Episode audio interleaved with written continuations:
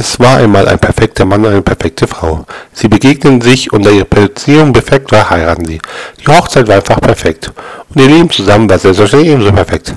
An einem verschneiten stürmischen Weihnachtsabend fuhr dieses perfekte Paar eine kurvenreiche Straße lang, als sie am Straßenrand jemand bemerkten, der auf eine Panne hatte. Da sie das perfekte Paar waren, hielten sie an, um zu helfen. Es war der Weihnachtsmann mit einem riesigen Sack voller Geschenke.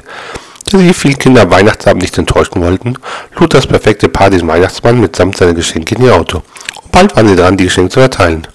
Unglücklicherweise verschlechterte sich die, ohne schon schwierigen Straßenbedingungen immer mehr und schließlich an seinen Unfall.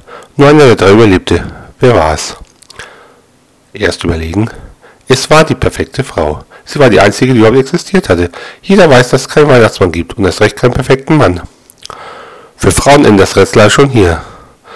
Wenn es also keinen Weihnachtsmann, keinen perfekten Mann gibt, muss die perfekte Frau am Steuer gesessen haben. Das erklärt, warum es einen Unfall gegeben hat.